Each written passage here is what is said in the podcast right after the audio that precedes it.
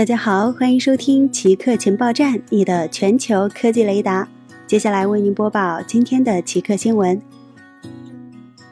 宇宙的年龄可能高达二百六十七亿岁。最广泛接受的宇宙学模型认为，宇宙年龄约一百三十八亿岁。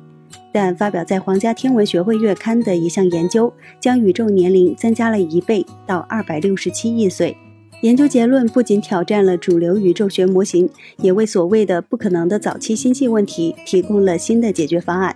多年来，科学家通过测量宇宙大爆炸以来时间的流逝，并根据来自遥远星系的光的红移研究最古老的恒星，以及对宇宙微波背景辐射和宇宙膨胀等现象的精密观测，估算出宇宙的年龄为一百三十七点九七亿岁。但是这一模型并不完美，它存在一些难以解释的矛盾和悖论，其中之一就是所谓的不可能的早期星系问题。即在宇宙形成后不久，就出现了一些非常大、非常亮、非常成熟的星系。研究人员引入了保罗·狄拉克假设的耦合常数的概念。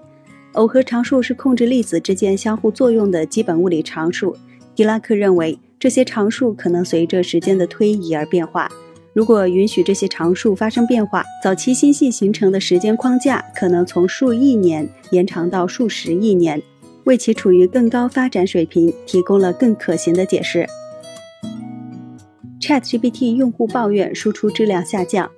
一方面 ChatGPT 的流量在下降，另一方面用户抱怨 ChatGPT 的回答质量变差了。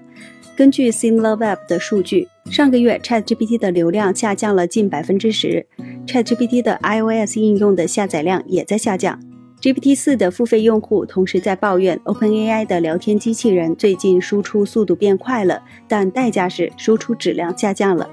一位用户打了一个比喻说，前一个月的 GPT 四的使用体验就像是驾驶一辆法拉利，但这个月它变成了像是驾驶一辆破旧皮卡。AI 社区猜测 OpenAI 设计理念发生了改变，它将大模型分解成几个在特定领域训练的小模型，此举旨在降低成本。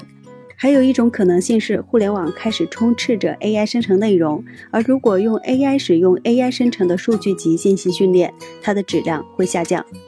好了，以上就是本期节目所有内容。固定时间，固定地点，我们下期再见。